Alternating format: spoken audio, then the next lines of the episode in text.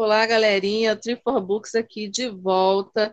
Hoje, fantasia no Brasil, junto com os meus amigos Patrick Souza e o Deva Bernal aqui, conversando sobre fantasia no nosso segundo episódio.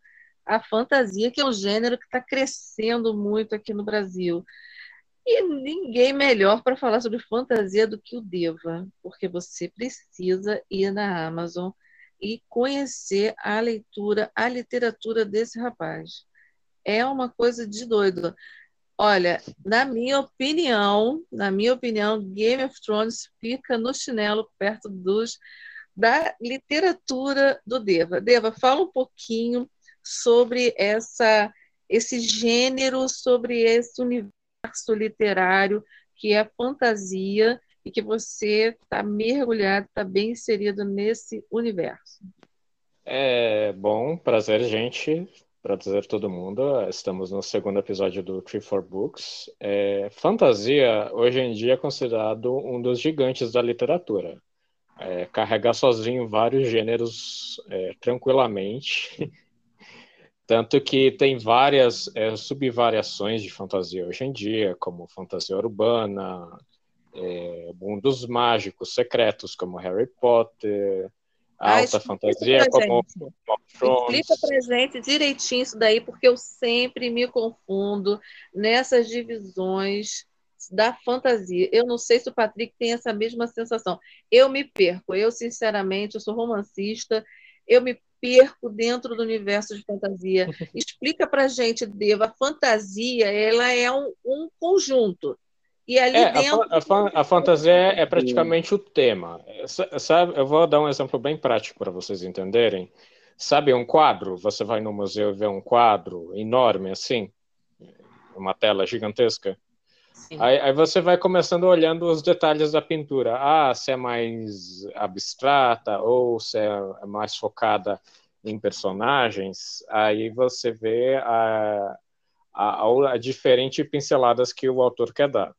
É, por exemplo, a fantasia urbana, que é tão comum, é, a gente vê, por exemplo, é, uma série que todo mundo conhece, que é Buffy, a Caçadora de Vampiros, isso é fantasia urbana. É, a série Angel também é fantasia urbana. Essa mais é contemporânea, seria isso? Ela mais, ela passa mais numa, num presente que a gente está vivendo nesse momento e não Sim. Que Sim, a, apesar de que tem também é, é, versões mais antigas de época, fantasia urbana de época, de 1800 e tal, que está começando a ganhar forma, mas ainda ainda está rastejando comparado com a fantasia urbana atual, que, que tem para toda a classe de público, especialmente o infanto-juvenil, que é o mais, é o mais forte, que puxa todo mundo aí. Tipo, é, é Percy Jackson, e o Ladrão de Raios é fantasia urbana, isso daí. Fantasia é um gênero que eu leio muito e do romance é... consumo. Eu também eu faço nem a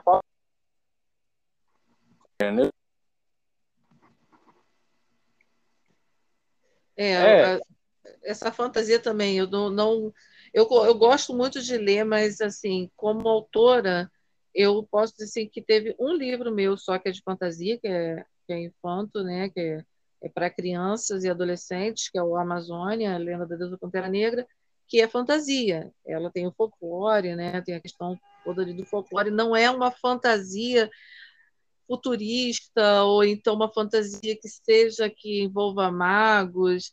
Eu não sou expert em fantasia. Eu estou aqui de intrusa nessa história. Na verdade, na verdade eu vou ter que é, separar para vocês. É, essa é uma coisa que muita gente se confunde. É, fantasia e ficção científica hoje são dois ramos diferentes da literatura. Cada um deles carrega suas próprias variantes. Perfeito. Ou, ou seja, qualquer coisa futurista que você fale não é é fantasia no, na questão de gênero literário, mas é, se a gente for é, focar mesmo, é ficção científica, que tem todas as suas subcategorias e tal. Que hoje em dia dá para se perder legal nisso daí também. A questão da fantasia é que existe a baixa fantasia, pra, eu vou dar uma, um resumo para vocês entenderem. Uhum. Ou seja, que é aquela fantasia mais próxima, assim, que é, é, o, é o pequeno mundo. São, é, por exemplo, os caçadores de vampiro, caçadores de monstro. A série Castlevania pode ser considerada baixa fantasia por causa disso. Uhum, porque entendi. é uma coisa muito, muito mais pessoal, é mais tangível. E tem a alta fantasia, que você realmente abrange continentes, são vários mundos, várias culturas. E até é, construção Tolkien, de é mundos, né? Tem construção. É famoso. Né? é, a Game of Thrones é famoso nisso daí. É, isso é alta fantasia. Ou seja, Senhor tem, tem essa. Né? É, Senhor Eu já arrisquei. Eu já arrisquei. É, o das Pedras Encantadas, que tem muitos elementos. É, aquela fantasiosa mesmo de, de, de pessoas que, que descobrem que têm poderes. E o, o Entre Dois Mundos, também como o próprio título, passa no universo, tem um universo real e um universo paralelo, em que tem seres mitológicos do folclore. E foi bem interessante escrever fadas da Disney. Agora, não, eu, eu, eu sempre incentivo todo mundo a escrever fantasia, mas eu sei que não é, não é todo autor que tem coragem, porque é, eu percebi, é, eu sempre respirei o gênero, mas eu percebi que tem, tem que ter uma, um certo grau de loucuragem para fazer a coisa. Porque você tem, fazer, você tem que fazer um mundo tangível. Ele, ele não pode ser necessariamente realista, mas as pessoas têm que entenderem aquele mundo com suas próprias culturas, é, suas, suas, próprias guerras, é, diferenças, e isso não é para todo mundo, não é todo mundo que consegue escrever assim. Agora, Deva, me, me tira uma dúvida. No caso, no caso de. É, o Patrick lançou é, essa questão. No caso de ter assim, mundos paralelos, né? É, realidades paralelas, universos paralelos, onde você vê, por exemplo, aonde que tem o tempo corre de forma diferente, né? A pessoa tá porque eu estou perguntando isso porque teve um dos meus livros que é o Além do Precipício, é, tem uma parte da história aonde o, é um romance também é, e que o casal ele se encontra nesse outro lado, né? Seria uma eles passam tipo, uma passagem com passagem. Eles vão, são transportados. É, são transportados para esse outro lado, onde eles estão assim no meio de uma de uma região que tem um rio, tem uma cachoeira, mas eles não escutam nada em volta. Né? Sim. O, o meu é numa lá caverna. corre de uma forma diferente. É, no meu, eles entram por uma caverna e tem uma pedra, uma rocha que brilha, e quando eles encostaram na rocha, eles sentem como se uma energia estivesse passando e são transportados. É, como se fosse um portal. Isso daí ah. entraria nesse, nessa, na, na, na, categoria de fantasia também, apesar de ser um romance? Entra, Entra sim. É, um dos paralelos é algo muito comum, especialmente nas é, da Irlanda. Que, que tem hum, muito. É contemporâneo, no caso meu é contemporâneo. É, ele está acontecendo nesse momento, só que quando eles passam, eles, é, inclusive na história, eles têm quatro anos de diferença do tempo deles.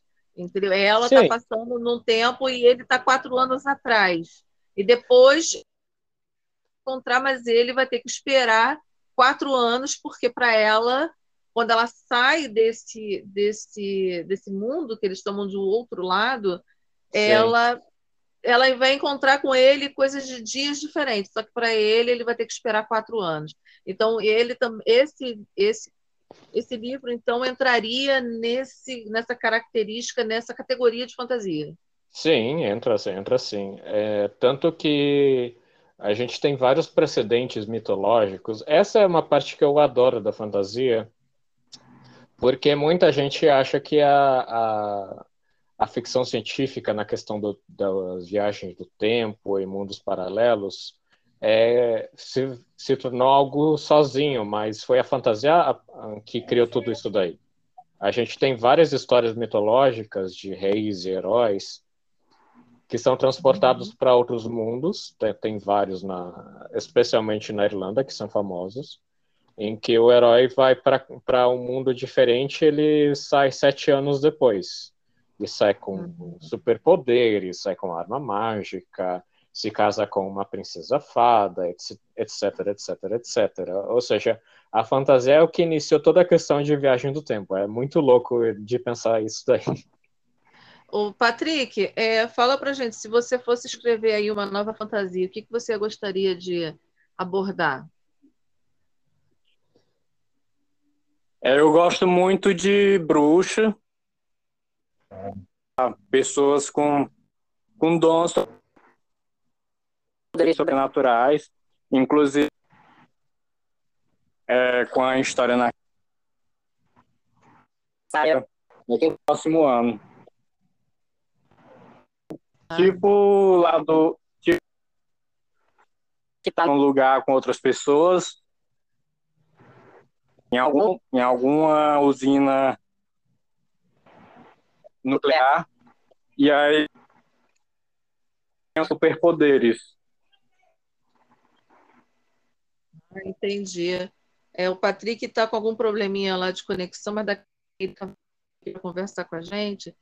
É, fala um pouquinho como é você faz essa construção dos personagens. Qual é o caminho que você que você percorre para construir, porque é, do que já nasceu, a gente vê que tem ali, você cria todo o universo, cada personagem tem as suas características, como é que você faz essa construção do universo do personagem? Você nota, você. Ó, o Patrick voltou aqui, estava para participar com a gente, Sim. deu uma caidinha, mas já voltou. Patrick, eu estou vendo aqui com o Deva, é, ele passar para a gente como é que é, ele constrói os personagens, esse universo. Você anota, você, hein, Deva? É, Fala pra gente. Eu, vocês, sabem, vocês sabem aquela imagem do arquiteto que está montando uma, uma pirâmide? Eu sempre imagino eu como um, é um arquiteto que está montando a pirâmide dos faraós. que você tem que de, deixar tudo anotadinho, é centímetro por centímetro quadrado. É assim que eu sou. É, primeira coisa, antes da, da concepção do personagem, é a concepção da ideia que ideia que eu quero passar para o leitor? Ah, ah, vamos, vamos ver a origem da, dos pássaros mágicos do meu mundo. Tá. E que precedente mitológico tem para isso daí? Tem confronto clássico entre, entre pássaro contra dragão? Tem. Aí eu procuro a história por trás disso. Aí eu procuro os nomes é, mais antigos possíveis. É. é, porque o nome, né? O nome dos personagens é, tem toda uma, uma importância dentro da construção da história, né? Você não pode Exatamente. colocar um, um, José numa, numa mitologia, não tem como. Exatamente, exatamente. E, e é por isso que o nome dos meus personagens são tão estranhos. É Sif, Beila, Tyr... É bem estranho. Odin, e, e, cada um deles tem o seu propósito. E eu, essa é uma coisa que eu, que eu penso constantemente. Eu não concordo muito com muitos personagens meus. Eu, eu sei que muitos deles são desgraçados, que o leitor vai odiar eles de, desde o início. Mas tem importância. Eu não estou fazendo um personagem por fazer um personagem. Mesmo que ele não dure muito, dure três, quatro arcos e morra por guerra X ou guerra Y, porque meu mundo está cheio de guerra. E mas eu quero sempre passar uma mensagem importante, mesmo que eu não concorde com tais ações de personagens. Eu acho que é importante a gente ter diferentes visões. E também eu tenho pensado muito em personagens não humanos. É, que que, que, que os dragões pensam dos humanos, é, das outras espécies? O que, que os pássaros pensam das outras espécies, os pássaros mágicos? Hum, bem, eles, vão ver, eles vão ver os humanos da forma que a gente se vê ou vão ver como uma espécie que mais incomoda do que qualquer outra coisa? E é uma espécie Entende? dominante, né? É. Os humanos não são a espécie dominante no meu mundo. É, essa é uma coisa que eu acho que vocês não perceberam. É, no meu livro, eu também. No Entre Dois Mundos, eu também trago raças, por exemplo, elfos, gnomos, é, centauro. É uma coisa que você é, que não, fun não funciona muito comigo. Eu não quando eu sento em frente. As ideias vão fluindo. Porque se eu, se eu for fazer planejamento, aqueles esqueletos arco de personagem, perfil de personagem. Pelo menos não. Não, é, é, é eu, eu sei que eu sou o louco do grupo entre de amigos nossos, dos escritores, porque eu tenho mapas, eu tenho 40 mapas de fantasia e, eu não, e eu não terminei nem, nem metade do que eu quero fazer naquele mundo. Eu quero que o leitor tenha uma visão continental da coisa, só que eu não posso jogar para o leitor tanta informação. Eu, eu tenho noção da, do que eu estou fazendo. É, o bom aqui do Tree for Books é que cada, cada um de nós temos uma, uma forma de escrita, né? O Deva tem, tu faz todo esse processo, né? O Patrick senta na frente do computador e deixa a história fluir, e eu escrevo quando é, a maioria dos meus livros são de sonho, então eu já tenho a história toda na cabeça e eu vou passando para o computador, eu não tenho esse processo. Então, cada um de nós temos uma experiência como autores que a gente vai poder passar isso para quem estiver ouvindo o podcast. Exatamente, né? exatamente. O bem que, legal. O que eu atualmente na fantasia é a arte do improviso. Eu, eu tirei até há umas semanas atrás uma história que eu peguei inspirado na internet, que eu pensei, bom, eu, eu quero passar isso daí para o meu mundo, vamos experimentar, ver como que tá. Eu, eu estou numa fase de improvisando pelos meus projetos. Desde, desde a criação do, do projeto meu de Anansi, eu percebi que eu estou mais, é, me deixando mais fluir as coisas. Apesar, é isso que eu ia perguntar para você. É isso que eu ia perguntar para você. Você você tem a, a, a, os, os, seus livros, eles são bem longos, né? São bem grandes. Se você pretende fazer entre os lançamentos desse dessa série que ela é que ela é longa, ela é grande, você é daqueles autores que escreve 500 páginas facinho, é, você tem a, a pretensão de escrever e de publicar contos também, você se desafia para isso, porque escrever um conto não é tão fácil, apesar de ser um número menor de páginas, essa dificuldade é justamente pela limitação. É, é, é um exercício. Eu nunca gostei de contos, apesar de que boa parte das minhas ideias eu tirei de contos experimentais. Simplesmente a, a cabeça não me deixa ficar em paz assim que eu tenho que escrever uma ideia. Não vai usar ela. Ou vai usar ela depois, ou, ou vá modificar ela, que também acontece também. Ô, Patrick, é, fala para gente um pouquinho. Você, o Patrick, para quem não conhece ainda, ele escreve, ele escreve muitos livros é, da literatura LGBT. Você, Patrick, você costuma inserir essa, essa literatura LGBT nos seus livros, é, na sua fantasia também, porque já que o tema hoje aqui do True for Books é fantasia, você costuma inserir também esse conteúdo LGBT, não obrigatoriamente explícito, porque tem muita gente que acha que todo livro LGBT é explícito. É. Não precisa ser explícito, não é? Então, você também costuma inserir, tem pretensão de, nas suas próximas fantasias, inserir o conteúdo LGBT? Como é que como é que funciona isso para você? É, a literatura LGBT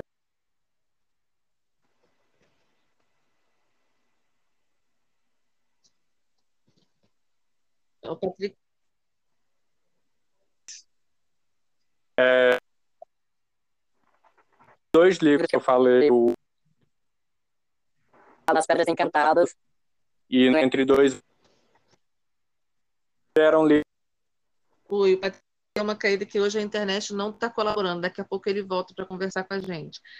Enquanto isso, eu vou só explicar um pouquinho para quem está ouvindo o Tree for Books como eu estou no Rio de Janeiro, devo estar no Sul e o Patrick está lá no Nordeste, está lá no, no Picos, no Piauí, às vezes a internet aqui dá uma escorregada, mas daqui a pouco o Patrick está voltando.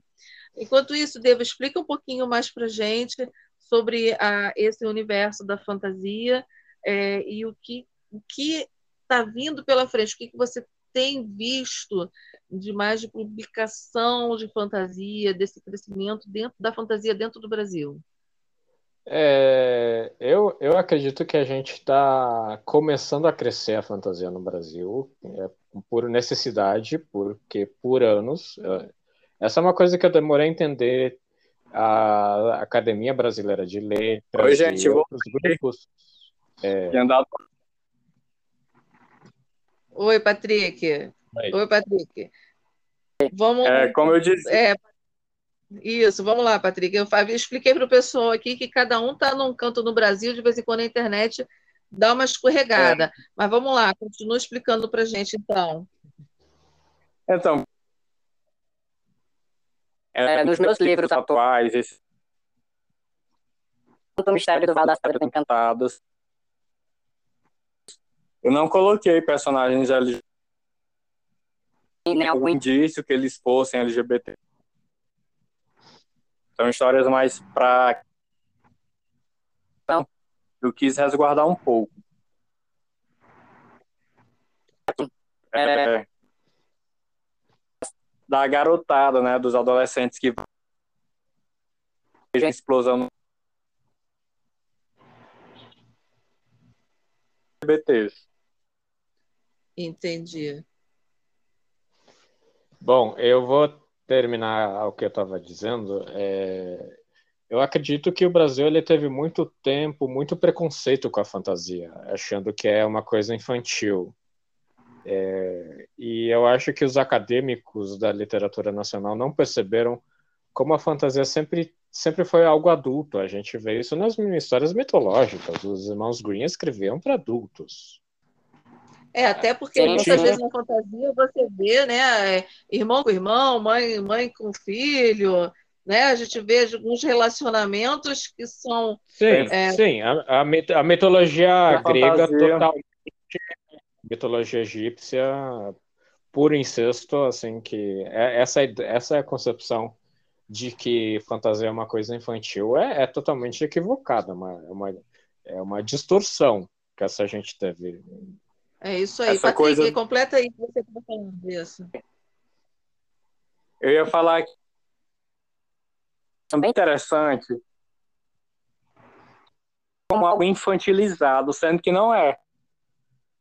Livros de autores nacionais tem batalhas épicas de muito sangue, é, muitas vísceras, muita coisa.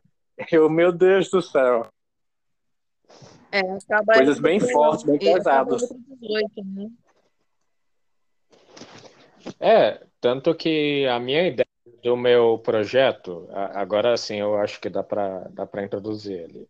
O Lobo no Inverno, ele veio para mim como uma resposta da infantilização que a Marvel fez. Eu, eu, na verdade, eu vou fazer uma confissão com vocês. Eu tenho uma birra com a Marvel, pelo trato que eles fazem da mitologia nórdica. É uma palhaçada o que eles fizeram com Ragnarok. Eu não me conformo até hoje por causa disso. É, eles usam realmente, eles fazem ali, o que eles fazem com Ragnarok é completamente avesso. É, é o, é, o, é o maior evento da mitologia nórdica e eles trataram como uma piada. Né? Como é que vocês acham que eu fico? Eu fico puto da vida. É, eu imagino. E ainda tem o seguinte, né? Depois que a Marvel foi comprada pela Disney, eu acho também que houve uma, uma mudança na, nos conteúdos dos filmes. Houve, é, realmente, houve essa mudança. Ficou pior, porque a Disney tem essa coisa de clean, família pelo menos no discurso, né? Porque na, na, hora, na hora do vamos ver, eles apoiam é, genocidas. A, a, Disney, a Disney é, é podre. É, é um conteúdo e, e, domina, né? É, uma, é. Uma, é um estúdio que domina, domina muito. A gente tem É. É, só que, só que eles vão quebrar. Sabe por que, que eles vão quebrar, gente? Porque essa é a natureza das coisas. Nenhum império dura para sempre. É, é por isso que eu adoro estudar história. História e fantasia são são a minha vida e alma. E a gente percebe que as coisas não são permanentes.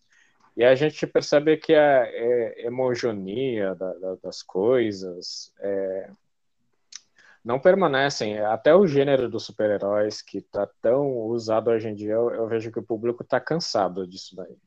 É, vai saturando, que... né? precisa de uma Sim. novidade. E, e, a fantasia ela se aproveita de, desses lapsos, porque as pessoas querem ler histórias originais. É, é, essa é outra coisa que sempre me incomodou. Ah, que não, não existe história original. Vai te catar, rapaz. Que existe é, sim. Você que não está querendo prestar atenção. Essas são as modinhas, né? A questão das modinhas. Você vai indo, vai, vai procurando. Tá fazendo livros fantásticos diferentes.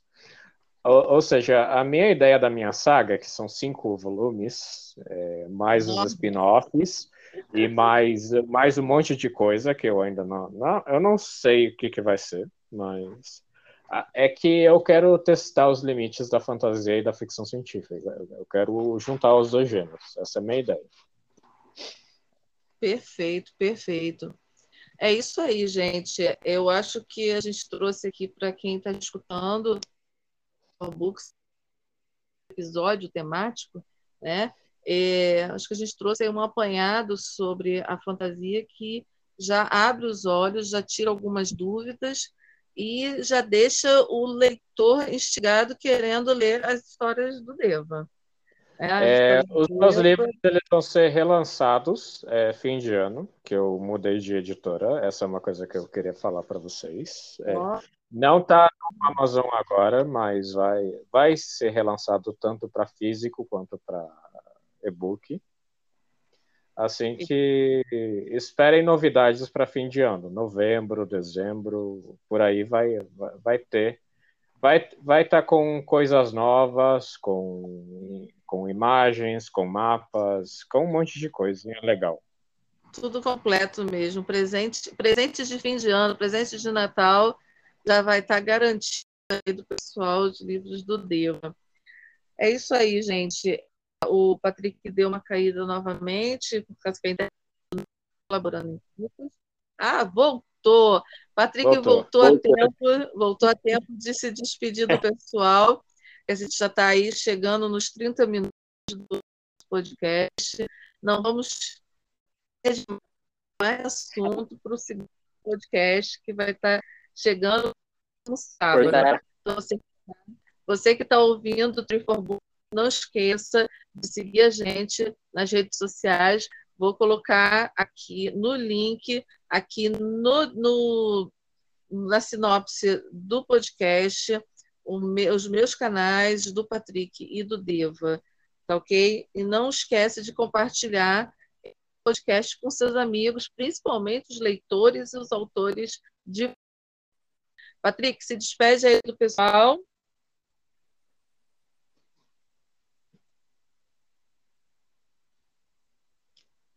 Oi, Deva. Oi. Oi. É, se despede, então você, depois vem o Patrick. É, bom, gente. Ser um prazer com esse primeiro podcast temático. No próximo sábado. E vamos ver qual que vai ser o próximo tema por aí. Se preparem, crianças, que a gente vai se divertir aqui. E... É, é isso aí. Então, Patrick, conseguiu voltar para se despedir do pessoal? Quero agradecer aqui a todos os ouvintes. É...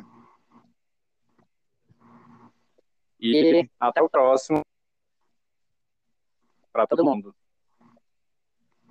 É isso aí, galera. Então, próximo vai ter um novo podcast. Segue a gente nas redes sociais para poder descobrir o que será que esses três trarão no próximo sábado aqui no for Books. Tá ok? Então, até lá, galera. Um beijo, tchau. Um beijo, tchau, tchau.